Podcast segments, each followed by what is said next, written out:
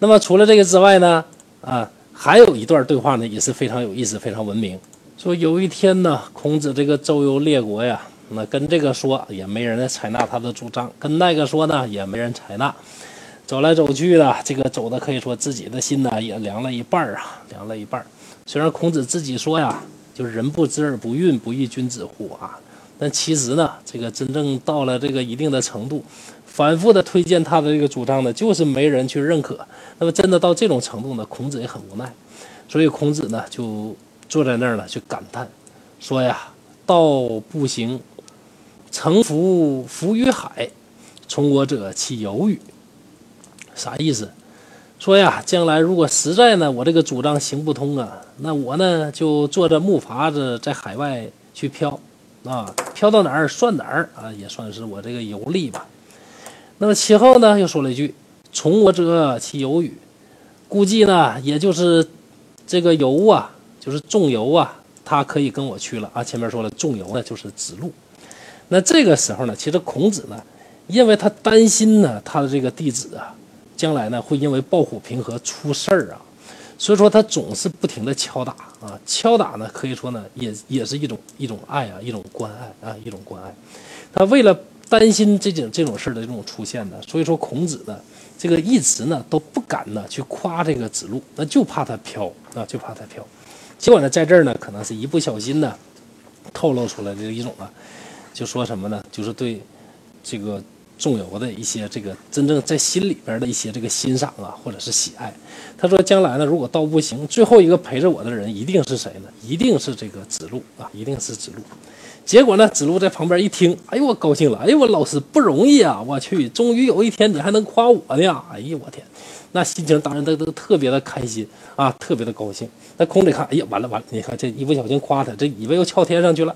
那孔子赶紧的，这这得想想办法压制一下。那孔子怎么说的？也非常有意思。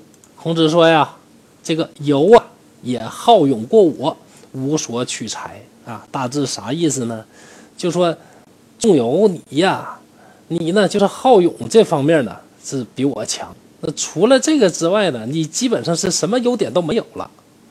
我出这海呀，要不带着你，我真担心你啊，一个人扔在这儿啊，你这个出什么事儿？所以说呢，我带你啊，不是因为我欣赏你，我喜欢你。啊，东北话叫我稀罕你啊！我带你不是我稀罕你喜欢你，我是我怕把你扔在这儿呢，你的自己呢出点事儿啊。所以说这个对话呢，可以看到师徒之间的这种这个小的一种义气呢，也是非常的有趣啊，非常的有趣。还有一段对话呢，也能体现出啊这个孔子啊对于这个子路的这个教育啊，从中呢也蕴含着对子路的这个未来命运的一个担心。有一次呢。这个子路问的这个老师说：“老师啊，那请问你一个问题，如果呢现在我听到了一件事儿啊，这件事儿呢要我去，嗯，需要我去做，那需要去我去做，那我应该是马上去做呢，还是应该回答人家，嗯，什么什么什么一个回答呢？那孔子说呀，说呀，不行啊，你呢有父兄在，你的父亲和兄长都在。”你怎么能听到就行动呢？你啊，应该先请示一下你的父亲啊，跟父亲商量商量，那跟兄长商量商量。那如果呢，跟他们都商量过了啊，认为你可以去做，你这个时候才再去做，否则呢，你有可能呢，因为冲动所犯下错误。过了一会儿呢，这个冉有啊，另外一个学生冉有呢，就来就来问这个师傅说：“老师啊，呃，如果我听到了一件事儿，我应该去做，我感觉我想去做，那我应该马上行动起来吗？”那孔子说：“哎呀，应该呀，对吧？闻思行之啊，那听到了你应该马上去做呀，啊，马上去做呀。”哎，旁边听这个有一个公西华呀，这公西华听起来呢，就感觉，哎，老师怎么前后两个同样的问题，怎么回答起来不一样呢？哎，这里边体现出来孔子呢是因材施教的一个精神了，就问这个老师说：“老师啊，怎么两边的回答不一样呢？我都听糊涂了。”孔子说呀：“说冉求呢总是退缩。”所以说我教导他呢，要干什么呢？要勇于进取。而仲由啊，这个子路啊，他好勇过人，所以说我教导他要谦退，要学习啊，要参考啊，这个父亲和长兄的这个意见啊。有这儿可以见到孔子啊，对于子路这个性格判断呢，是非常的这个准确啊，非常的准确。在公元前的这个四百八十年呢，这个孔子呢所担心的事情呢，还是发生了啊，还是发生了。呃，仲由呢，也说子路呢，死于这一年。呃，这个跟他呢，这个正义呢，而且呢，不屈从于邪恶的这个性格呢，是有着非常重要的这个关系的。众所周知呢，呃，最初呢，孔子在鲁国做这个这个应该是，呃，好像是这个大司寇啊，没记错的是这个在鲁国做这个大司寇啊，在做官的这个时候。那么后来呢，由于呢这个 政见的这个不合啊，最终呢也被排挤出来。排挤出来之后呢，孔子呢就周游列国，那在各国呢去推广他的这一些这个见解和他的这个一些，呃，为政的一些理念啊，为政的这个理念。其中呢，这个出国的呃第一站呢，就是他这个鲁国的这个邻居这个魏国，啊，保卫的卫啊，不是不是这个呃赵魏韩呐，或者是魏蜀国的那个魏，而是保卫的卫啊，到了这个魏国。那到了这个魏国呢，这个孔子在这儿呢居住的时间是很长的啊，很长的。呃，期间呢还传出来了一个说什么呢？这个只见男子这么一段这个小插曲。因为这个男子是谁呢？男子呢是魏国呀，这个一个魏灵公的这个这个小老婆。这个据说呢是花容月貌啊，容颜的艳丽，而且她是什么呢？而且是春秋时期可以说是有名的一个荡妇 啊，有名的一个荡妇。这个卫灵公呢是既好男色，是又好女色呀。一方面呢喜欢这个男子，同时呢还喜欢一个呢叫做叫做米子瑕的这么一位这个男士啊，龙阳之好。这有一个成语呢，叫什么？叫分桃断袖啊，断袖分桃。这个分桃指的就是卫灵公和这个米子瑕这个两位的这个浪漫的这个男男的这个爱情故事啊。这个大家都说让我讲点香艳的，哎，我就不讲啊，这香艳的留在后边再讲啊。断袖分桃什么的啊，我们后边再讲。呃，总之呢，这个卫灵公啊，这个和这个呃和这个男子啊，当时呢是主政这个魏国啊，特别是这个。男子啊，可以说是这个国家呢，可以说呢，基本上是真正意义上的这个领导人啊，这么一个国母。那么孔子呢，为了实现他的政治抱负呢，哎，偏巧呢，第一站呢就来到了这个魏国。啊，来到魏国之后呢，孔子呢一到魏国呀，就得到了一个爆炸性的消息啊，就是大美女男子呢要见他啊，见他。而且呢，指明的要在什么？要在密室里边啊，要讨教孔子一些学问啊，一男一女在密室里边请教学问。而且呢，这个男子呢还是春秋著名的这个荡妇，孔子呢是春秋时期呢著名的玉树临风的这个大帅哥、大名人啊。这个这两个人见面的话，哎呀，这个又是密室的话，这个当然是引起大家的这个遐想了，对吧？呃，包括《论语》里边呢，也写的很含蓄，说这个什么环佩叮当响啊，就说两个人一进屋之后呢，就是叮叮当当一顿响啊，倒倒没说这个这个，嗯，一些这个睡觉用的这个这个这个这个这个什么器具呢响啊，就说这个是，呃，身上戴的这些首饰什么的这个响啊，总之呢，这个写的很含蓄啊，写的很含蓄啊，呃，这段呢就打住了啊，就说去之前呢，这个子路呢还曾经呢这个。呃，跟呃，这个就是子路呢，还曾经呢跟这个孔子呢这个发过怒啊，说这个呃老师啊，你这个这个曲子啊，你这个什么意思啊？你这对吧？给这个孔子气的都不行了啊，因为这个孔子啊跟子路本来年纪差距不那么大啊，这个子路呢也什么话都敢说，那就是就说了好多可能不中听的话。孔子是怒了啊！当时就说呀：“哎呀，予所皮者，天焉之，天焉之。”啥意思？就说你们合计的事儿肯定不对呀！我要做这个事儿，我天诛地灭呀！就发这种，发这种这个毒誓啊，发这种毒誓啊。但是呢，这个虽然说呢，这个这个男子啊，呃，很欣赏这个孔子啊，不管这个。这个那个小道消息如何如何啊？但是从这个公的这个角度来讲啊，这个男子很欣赏孔子的这个执政的这一些这个手段或者是方法啊。确实，孔子呢也在魏国呢尝试了去这个推广他的这个理念。但是有一次呢，这个卫灵公和男子呢两个人呢这个跟孔子一起这个出行，卫灵公和男子呢这个坐这个一个车在前边，而这个孔子呢单独一车呢坐在后边。那孔子很生气，因为孔子呢很是讲究这个礼节礼方面的这个事儿。他认为这个卫灵公呢太好色了，没办法了，就一气之下是不辞而别。那不辞而别。呃，当然了，有人就说了，你这个这个可能这是不是有吃醋什么嫌疑？这个这个我感觉这为尊者会啊，这个我们呃这种事儿啊，这呃就当他没有吧，那就当他没有。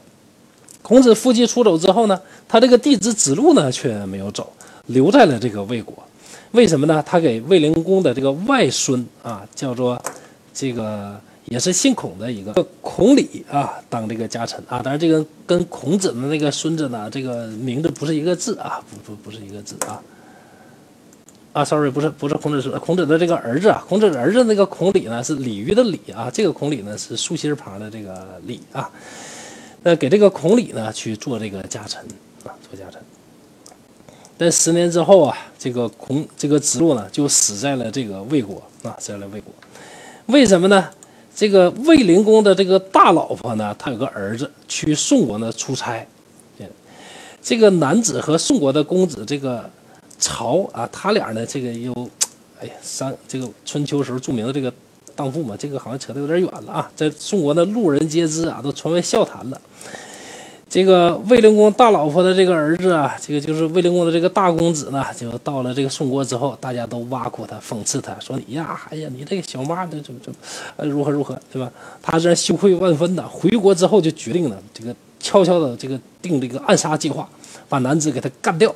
结果呢，计划败露之后，男子呢来了一个恶人先告状。那卫灵公呢听到这个事儿是大怒，他怒的不是他的这个。他这个爱人男子啊，这个给他戴绿帽子出轨啊，什么呼伦贝尔大草原，那这事儿他不生气，他生气的说这个逆子啊啊，敢杀我最心爱的这个老婆，对吧？当时就怒了，这一怒呢，哎，他这个大儿子没办法呢，只好逃到了这个晋国呢去避难。过了几年之后，卫灵公死掉了，男子呢就把持朝政，立了这个卫灵公的这个孙子，啊，这个卫灵公这个孙子呢，也就是呢这个呃。卫灵公的他的这个跑到晋国的这个儿子的，呃的这个孩子啊，那这样的话呢，他跑到这个晋国的这个儿子呢，当然感觉很不服气呀，他就准备呢，这个策划呢，就是要回国把自己的儿子赶下去呢，自己来做这个国君，那自己来国君。但是呢，这个这个大臣们呢，有好多大臣们呢，他都不拥护他啊。他只好呢，就是这个等待时机，结果一等啊，等待了这个十多年，那等待了十多年。那么就在这个绝望的这个时候呢，基本已经放弃了希望的时候呢，另外一个啊，就是魏国是真的是很乱的。另外一个非常淫荡的女人呢，就帮了他的这个忙。那这件事呢，也间接的呢，就是导致了这个子路后来的这个死亡。那这个女人是谁呢？啊，就是这个卫灵公大儿子啊，就是这个蒯聩的这个。呃，姐姐啊，卫灵公的女儿啊，子路组织这个孔鲤的母亲叫伯姬啊。大家我给大家理顺一下啊，卫灵公的女儿啊，这个伯姬生了一个儿子，叫做孔鲤啊。这孔鲤是谁呢？是这个子路啊，子路呢所侍奉的这个人啊，子路所侍奉的这个人。然后呢，这个卫灵公的一个大儿子呢，叫做什么？叫做蒯聩啊。这个蒯聩呢，他跟这个伯姬呢，当然他们两个呢是属于什么？这个呃姐弟的这种关系啊，姐这种关系啊。总之吧，这个伯姬呢，当初呢是嫁给了这个魏国的一个权臣呢，叫孔文子。那么这孔文子死了之后啊，这个伯姬的儿子孔鲤呢是掌握了这个魏国的军政大权。子路呢在孔鲤家这个府上呢做这个家臣。而他有另外一个这个家臣呢，叫做什么？叫婚良夫啊，这么一个家臣。那这哥们儿呢是又高又帅又又俊美啊。他跟伯姬两个人呢，当然就是自然就成为了这个情人。那么产生了这个感情之后，想修成正果的话呢，这两个人位置呢，这个又非常的悬殊。伯姬的儿子孔鲤呢，又是朝中的这个重臣，就没什么好招。怎么办呢？哎，他就把他他这个弟弟呢给找来了啊。注意这三个人是谁呢？一个是伯姬啊，卫灵公的这个女儿啊，这这这个爹生出来的女儿，你看你你可以想象啊。然后呢，就是伯姬他的弟弟，也就是说呢，呃，卫灵公呢跑到国外的这个儿子啊，蒯聩还有他这个奸夫叫什么呢？这个婚良夫啊，这三个人就是开始研究。那研究来研究去啊，怎么办呢？一想啊，可以把这个婚良夫呢，呃，悄悄的把这个蒯聩呢，就把他这个伯姬的弟弟呢带到首都，然后两个人呢一起呢把这个孔鲤给劫持了，强迫孔鲤呢就是宣誓效忠啊，宣誓效忠，效忠于新的这个国君。控制了孔鲤这个这个大的权臣呢，就相当于控制了整个这个魏国。这个蒯聩呢，就许诺这个婚良夫啊，说你事后成功之后，我封你为大官，那封为大官，并且我正式的把伯姬给嫁给你。哎，胡良夫一看，我去，这回我追求我这个爱情终于要成功了啊，这回 OK 了，对吧？呃，这个这场政变呢，如果呢，这个这个成功了，我肯定行啊。结果最后真的啊，这个这个老子赢了啊。儿子呢，这个输掉了。他这个老子呢，就是这个跑到国外，这个又回来，这个蒯聩呢，哎，胜利了，做了国君。而他的这个儿子，这个未出公呢，被他给赶跑了。但是孔鲤被劫持这个事儿呢，被子路知道了。那子路是什么人呢？子路呢，可以说非常勇武，非常正义，眼里边不揉沙子的。那么。子路呢？这个时候他怎么办呢？想我呢，这个食人之路，忠君之事啊，我一定呢，我要去救我的这个主公。